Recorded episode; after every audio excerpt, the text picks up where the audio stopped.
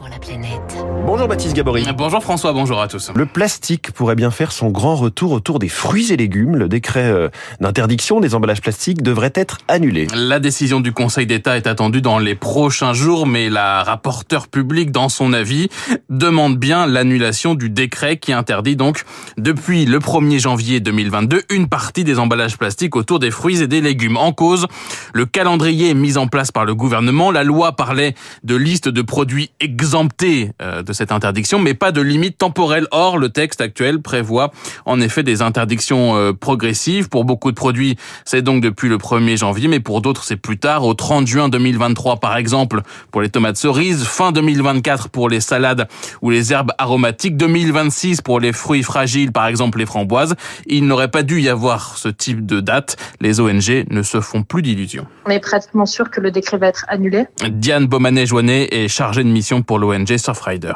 C'est une mesure qui parle à tous les consommateurs et qui a son importance parce qu'elle représente un milliard d'emballages par an. Plus on attend, plus on a euh, d'emballages autour de ces fruits et légumes qui vont continuer d'être commercialisés et qui vont continuer de constituer un déchet. Si l'annulation est confirmée, un nouveau décret devra être écrit. Et s'il n'y a plus d'interdiction progressive possible, plus de délai donc pour les industriels, les ONG craignent que les exemptions soient très nombreuses. Moira Tourneur de l'ONG Zero Waste. Le risque derrière, effectivement, c'est qu'on se retrouve avec un nouveau décret qui propose une liste d'exemptions, mais cette fois, on n'aura pas de calendrier pour la fin de l'exemption. Et donc, le risque, c'est qu'avec un fort lobbying de l'industrie, on se retrouve avec une très longue liste d'exemptions, trop longue et illimitée dans le temps. Du côté des industriels de la filière fruits et légumes, on se félicite de l'avis de la rapporteure publique. Hein, depuis le début, ils contestent ce texte. Il n'y a pas eu de concertation, selon eux, des délais trop courts et une loi française différente de ce qu'on trouve dans d'autres pays européens. Laurent Grandin est le président d'Interfel, l'interprofession des fruits et légumes frais.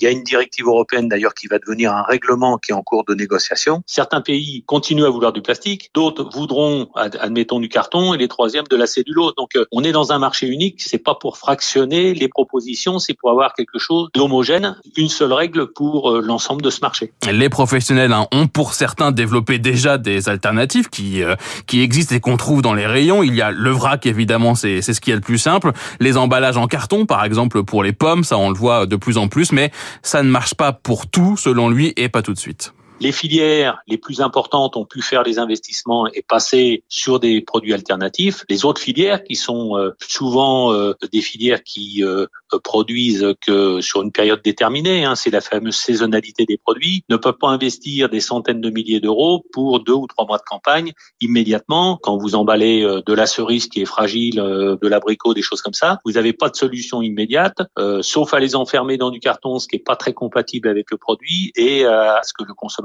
puisse pas voir le produit qu'il achète. Interfel demande à la France d'attendre la rédaction du règlement européen et un délai à 2030 pour acter la fin des plastiques autour des fruits et légumes. Ce sera trop tard, répondent les ONG, qui rappellent que la France s'est fixé l'objectif de réduire de 20% les plastiques à usage unique en 2030. Incroyable, hein, cette, cette histoire d'annulation probable hein, de, de, de, ce décret. On voit la difficulté d'exécution de ce genre de politique euh, en matière d'écologie. Merci beaucoup. C'était Baptiste Gabory. Trois minutes pour la planète.